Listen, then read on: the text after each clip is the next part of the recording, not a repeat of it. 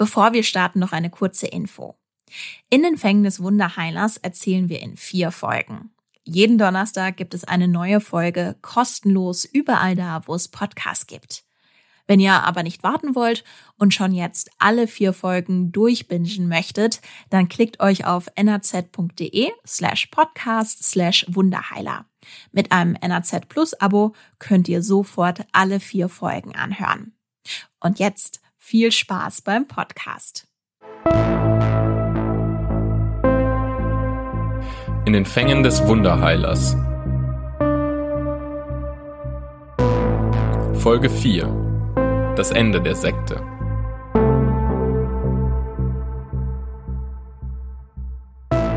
Vorsicht, in diesem Podcast wird Misshandlung, gefährliche Körperverletzung, sexueller Missbrauch und psychische Manipulation beschrieben. Hallo, das Ende der Sekte ist die vierte und letzte Folge unseres Podcasts in den Fängen des Wunderheilers. Ich empfehle euch, bei Folge 1 zu starten, falls ihr zum ersten Mal reingeschaltet habt. Die erste Folge findet ihr auf Spotify, Apple Podcast und auf der Seite der NRZ oder da, wo ihr gerne Podcast hört. Mein Name ist Tobias Hameling. Ich komme selbst ursprünglich aus Wesel und habe den Fall für die Neue Ruhr Neue Rhein Zeitung, kurz NRZ, aufgearbeitet. Ihr hört in den Fängen des Wunderheilers, ein Podcast der NRZ in Zusammenarbeit mit Radio KW.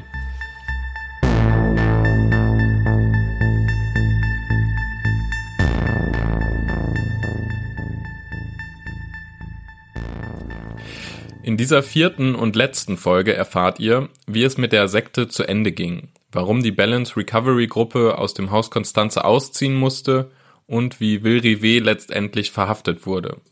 Ihr hört, wie der Prozess ablief und wie Michael und Stefan, die ehemaligen Mitglieder der Gruppe, das Thema Balance Recovery für sich abgeschlossen haben.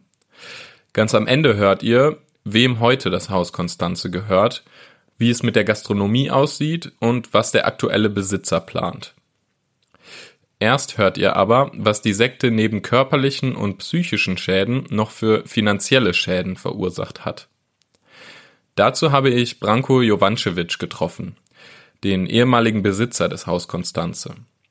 Zu unserem Gespräch in der NRZ-Redaktion in Wesel bringt er einen ganzen Stapel Unterlagen mit, als Beweise, dass er von der Gruppe belogen und betrogen wurde, wie er sagt. Aber von Beginn an. Branko Jovancevic gehörte seit 2001 das Haus Konstanze und er hat es aufwendig renoviert und bis zuletzt viel Geld in das Haus gesteckt. Er selbst hat die Gastronomie jahrelang dort geführt. Sein Betrieb konnte sich laut seiner Aussage mit dem Umsatz eigentlich gut halten, aber er hatte aus persönlichen Gründen einfach nicht mehr genug Zeit dafür. Jovancevic entschied sich also dafür, das Haus Konstanze zu verkaufen und inserierte das Haus im Internet. Neben einigen anderen Interessenten meldete sich daraufhin auch die Balance Recovery Life Center GmbH um Wilri W. bei ihm. Viele Interessenten wollten das Haus nur pachten. Jovancevic war damals aber auf einen Verkauf aus. Und mit der Balance Recovery Life Center GmbH konnte er sich einigen. Der damalige Deal mit der Gruppe, sagt er mir, sah so aus, dass Jovancevic einen großen Teil des Grundstücks an die Gruppe verkauft und der andere Teil mit den Wohnungen und der Gastronomie sollte dann vermietet werden.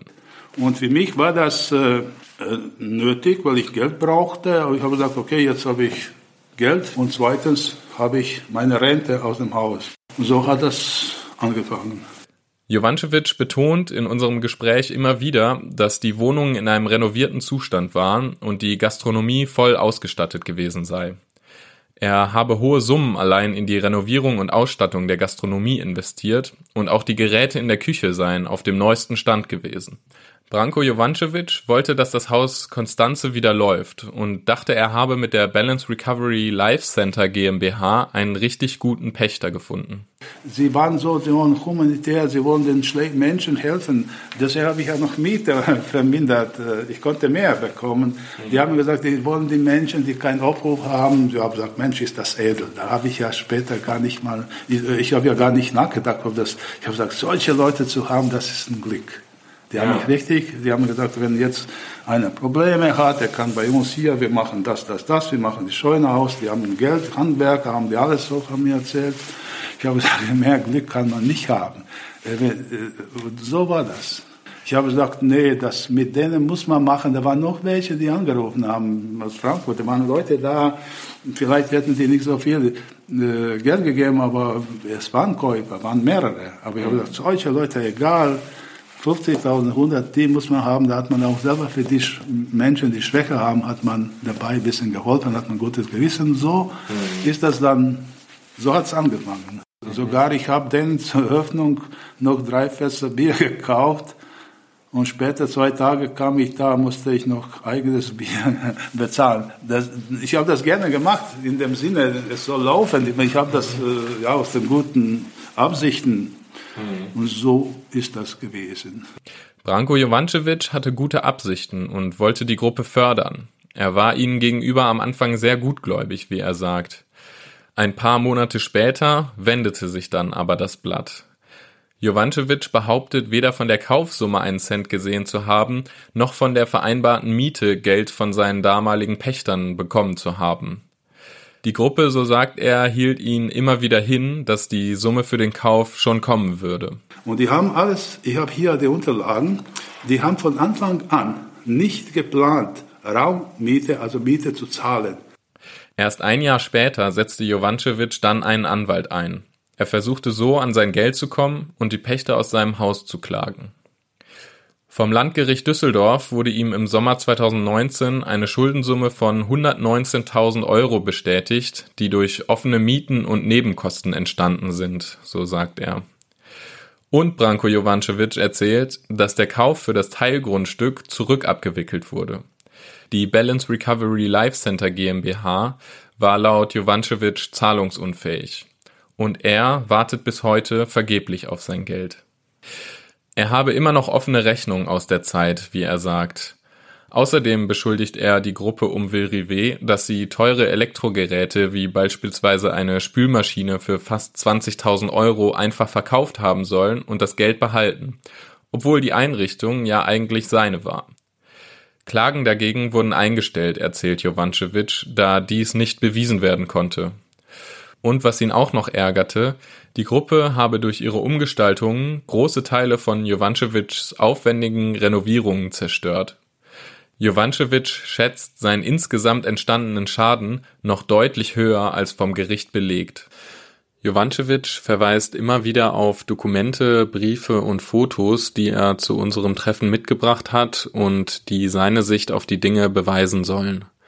Ganz unabhängig konnte ich seine Schilderungen allerdings nicht prüfen. Wie er mir erzählt, war das einzige, was Jovancevic bewirken konnte, dass die Balance Recovery Gruppe aus seinem Haus ausziehen musste. Das Haus Konstanze wurde am 10. Januar 2020 zwangsgeräumt. Doch Jovancevic war ebenfalls verschuldet, so dass das Haus Konstanze kurze Zeit später zwangsversteigert wurde.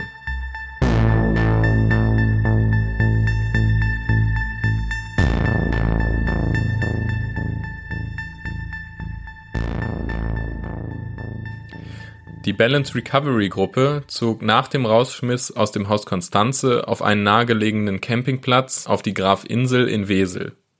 Dort soll die Gruppe zur Finanzierung der Gemeinschaft einen zum Campingplatz gehörenden Imbiss betrieben haben, wie es im Urteil des Landgerichts Duisburg heißt.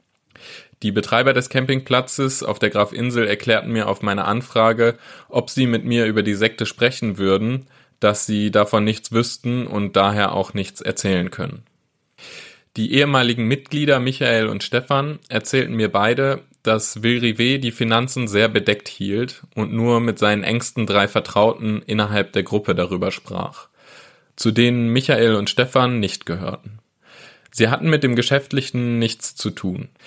Das ehemalige Mitglied Mirko schreibt in seinen Ausführungen auf der Internetseite der Sekteninfo NRW nur, dass Vilrivé unglaubliche Angst um die Finanzen gehabt habe.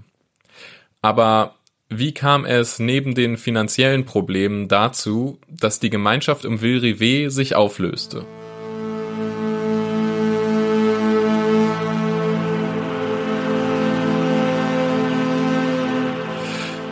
Das ehemalige Mitglied Stefan, das ich zusammen mit Michael in Wesel zu einem Gespräch über die Sekte getroffen habe, erzählt mir, wie er das Ende des Balance Recovery Life Centers und die Verhaftung von Vilrivé wahrgenommen hat. Alle ehemaligen Mitglieder der Sekte wurden von Podcast- und Radiokollegen der Funke Mediengruppe nachgesprochen. Neun Monate vorher ist alles losgegangen. Wir waren so acht bis neun Leute und dann ist zu diesem Zeitpunkt eine Person von der Gruppe gegangen und auch nicht mehr wiedergekommen.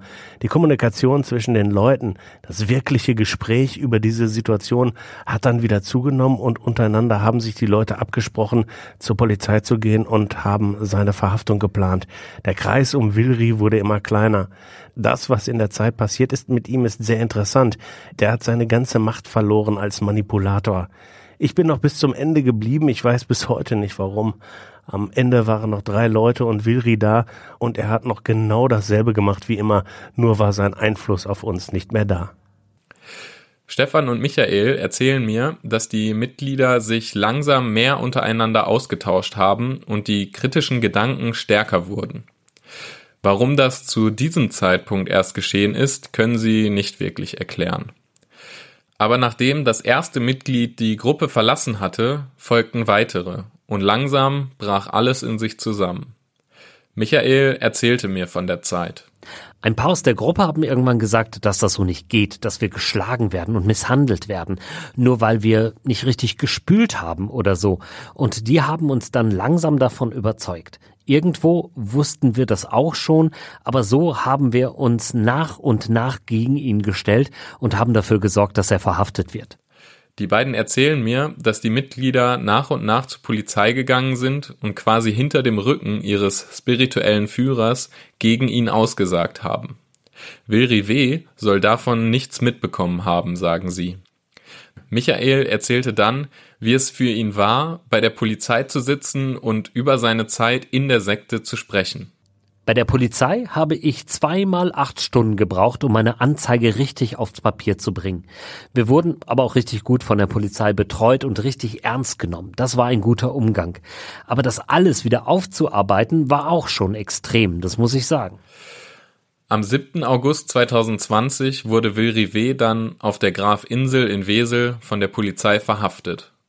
Laut der Staatsanwaltschaft Duisburg ohne, dass er Widerstand leistete. Im August 2020 kam der selbsternannte spirituelle Führer Will Rivet in Untersuchungshaft, bis er dann letztendlich verurteilt wurde. Die Staatsanwaltschaft teilte auf meine schriftliche Anfrage mit, dass gegen ihn zu diesem Zeitpunkt unter anderem der dringende Tatverdacht der gefährlichen Körperverletzung vorlag. Er wurde von der Staatsanwaltschaft Duisburg wegen 38 Taten angeklagt und der Prozess gegen Will Rivet startete. Insgesamt gab es dabei neun Prozesstage, an denen die Hauptverhandlungen gegen Will Rivet stattgefunden haben. Dabei sind 22 Zeugen vernommen worden, fünf von ihnen waren dabei ebenso Nebenkläger, wie der Presserichter Henning Bierhaus mir bei einem Treffen im Landgericht Duisburg erklärte. Am 20. Juli 2021 ist dann das Urteil gefällt worden und auch sofort rechtskräftig geworden. Will Rivet wurde zu viereinhalb Jahren Haft verurteilt. Das Urteil lautet, der Angeklagte wird wegen gefährlicher Körperverletzung in neun Fällen, davon in einem Fall tateinheitlich mit Misshandlung von Schutzbefohlenen, wegen vorsätzlicher Körperverletzung in drei Fällen und wegen sexuellen Missbrauchs von Schutzbefohlenen zu einer Gesamtfreiheitsstrafe von vier Jahren und sechs Monaten verurteilt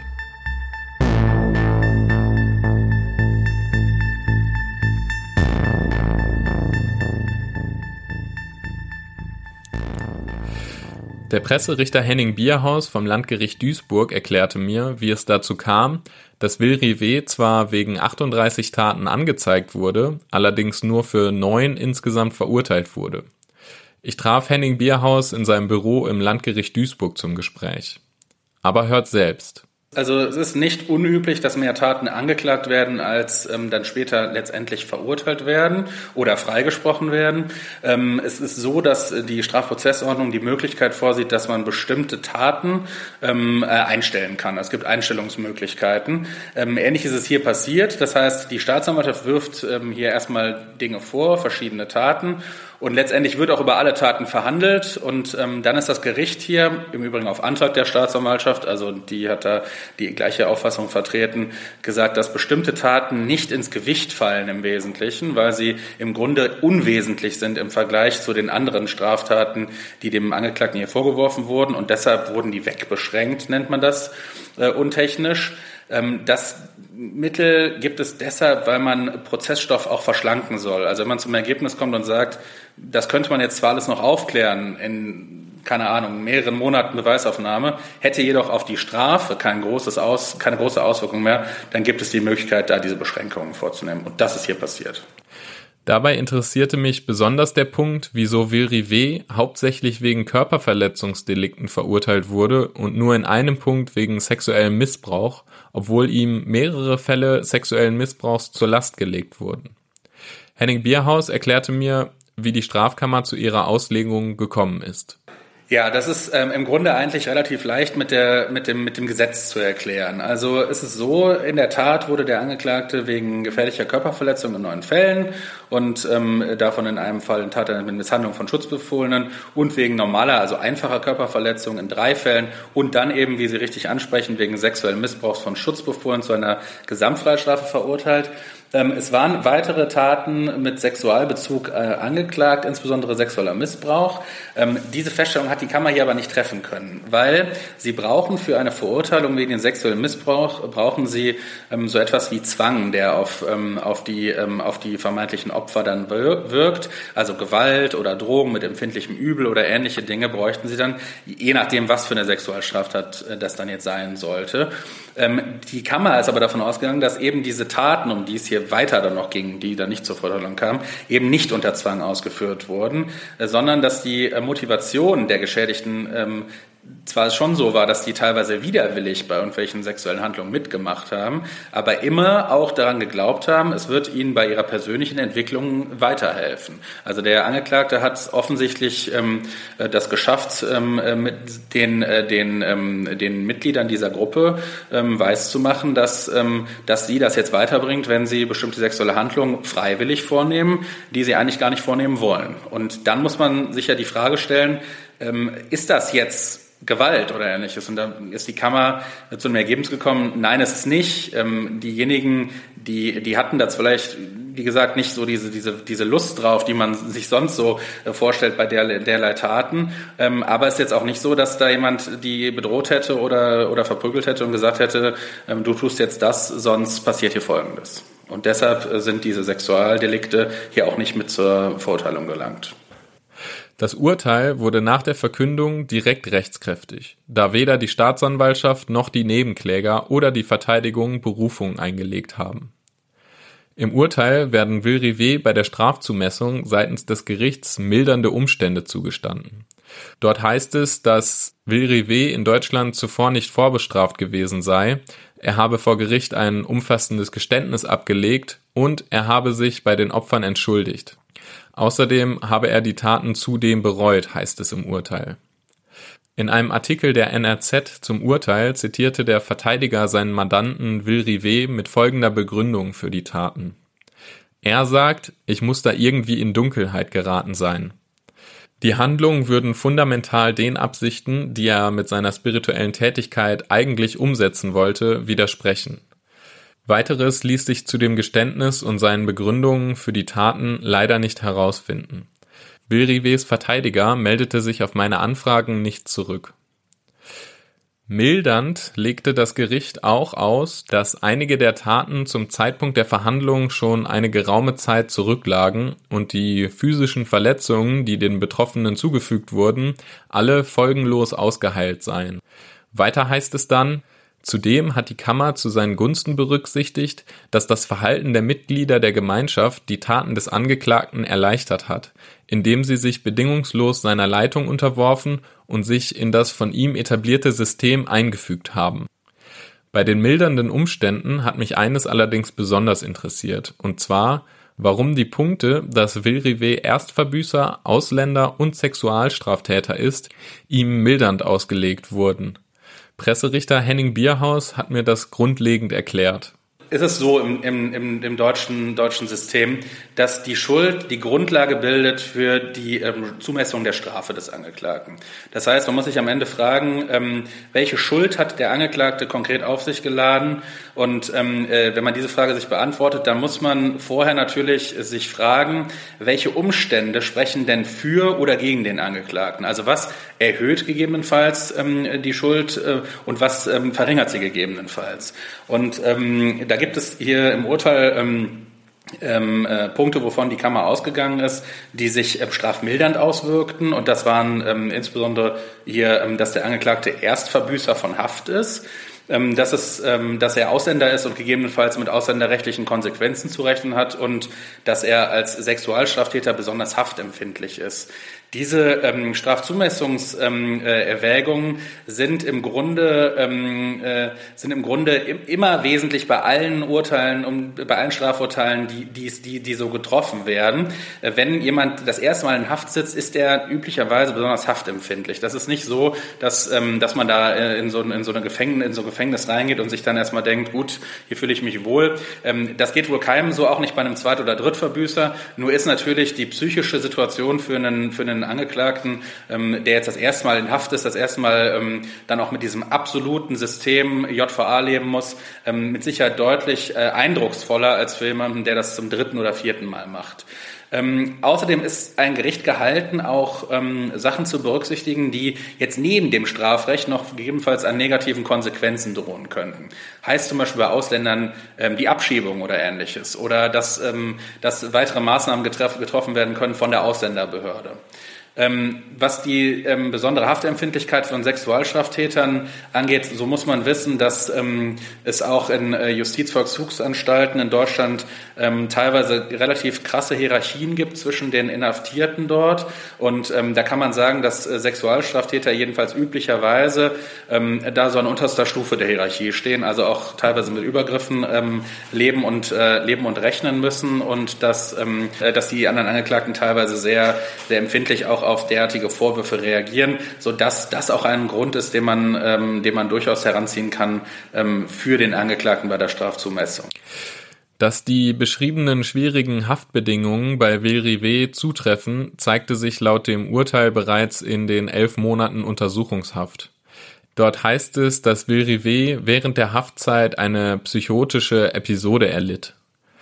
Die psychotische Episode sei auf die besonderen Umstände in der Untersuchungshaft zurückzuführen, welche der Angeklagte aufgrund anhaltender Bedrohung durch seine Mithäftlinge isoliert in seiner Zelle verbracht habe, heißt es im Urteil. Die Bedrohungen werden dabei nicht näher beschrieben. Doch die mildernden Faktoren überwiegten für das Gericht nicht. Das Gericht legte Vilrivé eine erhebliche Brutalität aus. Weiter heißt es im Urteil, gegen den Angeklagten sprach ferner, dass er sich bewusst psychisch labile Menschen ausgesucht und ein System geschaffen hat, durch welches er die Mitglieder der Gemeinschaft von ihm abhängig gemacht und diese kontrolliert hat. Äh, andere Punkte, ähm, die natürlich strafschärfend hier zu berücksichtigen sind, sind insbesondere ähm, zum Beispiel psychische Folgen bei den Geschädigten.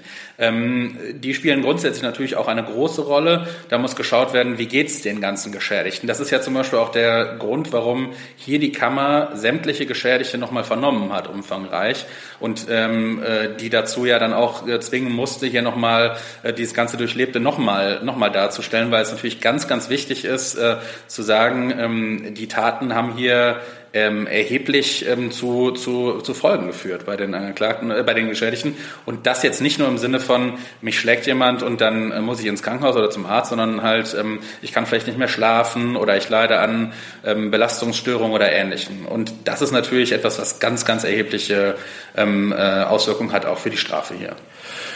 Während der Verhandlungen wurde auch ein psychologisches Gutachten von Vilrivé erstellt. Die Einschätzungen des Sachverständigen ergaben aber, dass es bei Vilrivé keinerlei Anhaltspunkte gab, die auf eine Einschränkung der Einsichts- und/oder Steuerungsfähigkeit des Angeklagten zu den Tatzeitpunkten hindeutete, wie es im Urteil beschrieben wird. Vilrivé ist also als voll schuldfähig eingestuft worden. Er habe allerdings eine funktional antisoziale Persönlichkeit, wie es heißt. In einem medizinischen Fachartikel heißt es, dass Menschen mit antisozialer Persönlichkeitsstörung rechtswidrige, betrügerische, ausbeuterische und rücksichtslose Handlungen zum persönlichen Vorteil oder Vergnügen begehen. Und das ohne Reue. Diese Persönlichkeit sei bei Virive laut Urteil aber nicht so ausgeprägt, dass es krankhaft sei. Was mich im Gespräch mit Presserichter Henning Bierhaus dann noch interessiert hat, war die Zusammensetzung der Strafe, da im Urteil einzelne Strafen für die verschiedenen Vergehen aufgeführt wurden. Etwas naiv habe ich die Frage gestellt, warum diese Einzelstrafen nicht zusammengerechnet worden sind. Ja, also es ist grundsätzlich so, dass nach unserer Strafprozessordnung bei, ähm, wenn mehrere Verfehlungen abgeurteilt werden in einem Urteil, dann hat das Gericht äh, zwingend eine Gesamtstrafe zu bilden, eine sogenannte, sogenannte Gesamtstrafe. Das heißt, ähm, äh, dabei gibt, dafür gibt es bestimmte Regeln. Was halt nicht erfolgen darf, ist das, was Sie gerade vorgenommen haben, eine reine Addition der, ähm, der Strafen einfach. Das ist, das ist so nicht gewollt, sondern es ist so, dass man sich die höchste Einzelstrafe nimmt. Also das Gericht ist gehalten, wie auch in einem Urteil erfolgt, für jede einzelne Verfehlung eine einzelne Strafe auszuurteilen. Ähm, und dann nimmt sich das Gericht am Ende, am Ende die höchste Strafe, das ist die sogenannte Einsatzstrafe, Einsatzstrafe. Und diese Einsatzstrafe wird dann unter Anwendung der Strafzumessung nochmal erneut, also der gleichen Erwägungen, die schon mal vorher ähm, eine Rolle spielten und weiterer etwa, ähm, zum Beispiel ähm, äh, dieser Erwägung beispielsweise, dass der Angeklagte hier teilweise mehrere Taten ähm, im exakt gleichen Ablauf begangen oder in der gleichen Situation oder in sehr engen äh, aufeinanderfolgenden ähm, Ablauf ähm, hintereinander begangen. Unter Abwägung all dieser Umstände ist dann eine Gesamtstrafe zu bilden. Und die darf, wie gesagt, das, ähm, das nicht erreichen, was, ist, was die Addition der Strafen ergeben würde. Das ist hier passiert. Ähm, die Staatsanwaltschaft hatte eine Gesamtstrafe, Gesamtfreiheitsstrafe von fünf Jahren damals beantragt. Das Gericht kam hier auf dann vier Jahre und sechs Monate. Die Verteidigung hatte, ähm, hatte im Wesentlichen eine Freistrafe von ähm, drei Jahren beantragt und so kam dann letztendlich das Gericht aber unter Nutzung aller Strafzumessungserwägungen zu dem Ergebnis zu sagen, die äh, Einsatzstrafe erhöhen wir und zwar auf viereinhalb Jahre.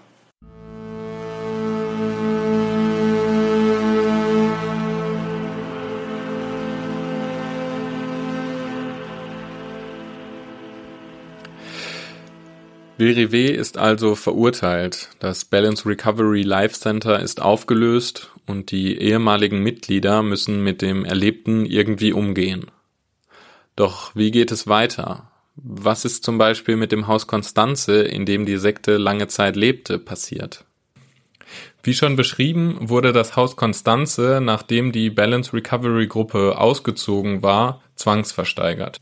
Gekauft hat die Immobilie dann Klaus-Peter Reintges ein Unternehmer aus Hamminkeln.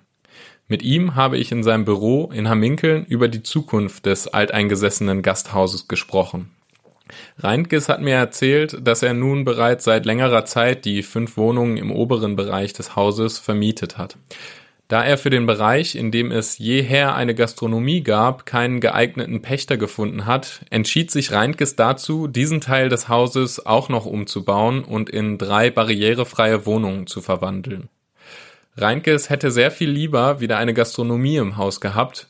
Ungewissheiten durch Corona, der Fachkräftemangel und die jetzigen Probleme durch die Energiekrise haben das Projekt jedoch scheitern lassen. Ja, da kommen immer wieder Spaziergänger vorbei, die gerne einen Kaffee trinken würden. Aber wenn es keinen Gastronomen gibt, und ich meine, das ist ja ein generelles Problem, das ist ja nicht nur unser Problem, dann können wir da halt auch nichts bieten. Somit wird es keine Gastronomie mehr im Haus Konstanze geben. 300 Quadratmeter Gastronomie sinnvoll zu nutzen, das ist schon ein Riesenprojekt, inklusive einem großen Biergarten. Es gibt kaum Mitarbeiter zurzeit. Die Banken sind sehr skeptisch und von daher ist das eigentlich das Problem und nicht, wer da vorher drin war. Reintges versicherte mir, dass der Kriminalfall keine Auswirkungen auf das Interesse der potenziellen Pächter gehabt habe. Auch für die jetzigen Mieter sei das kein Kriterium gewesen. Die Wohnungen seien sehr beliebt, vor allem bei Hundebesitzern.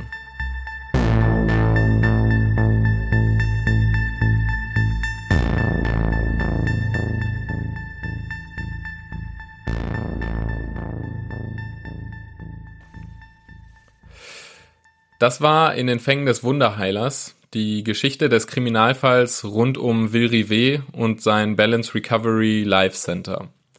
Ihr habt erfahren, wie sich die Sekte gebildet und entwickelt hat, wie Menschen sich von Will Rivet und seinen Anhängern vereinnahmen ließen, welche Gewaltverbrechen im Haus Konstanze verübt wurden, welche finanziellen Schäden verursacht wurden und wie alles vor dem Landgericht Duisburg zu Ende ging.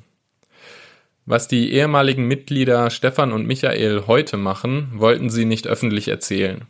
Aber sie fühlen sich gut. In jedem Fall sind sie sehr erleichtert, dass dieses Kapitel ihres Lebens abgeschlossen ist und sie jetzt wieder ein normales Leben führen können. Zum Ende unseres Gesprächs in Wesel, welches über zwei Stunden ging, spricht Stefan noch ein letztes Mal über Wilri W. Ich bin wirklich froh, dass Wilri verhaftet ist, für mich selbst und andere Leute rund um Wilri. Es ist Zeit, dass er alles, was er unterrichtet hat, bei sich selbst anwendet, dass er andere Leute nicht mehr manipuliert und terrorisiert.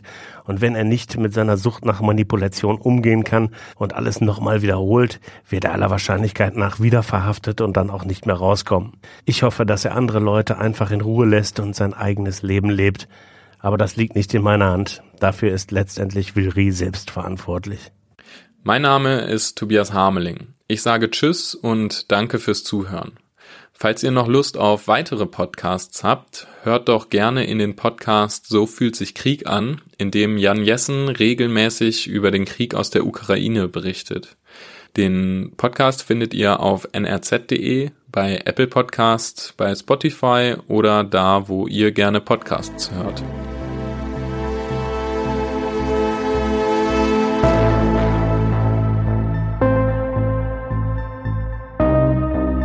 In den Fängen des Wunderheilers. Ein Podcast der NRZ in Zusammenarbeit mit Radio KW.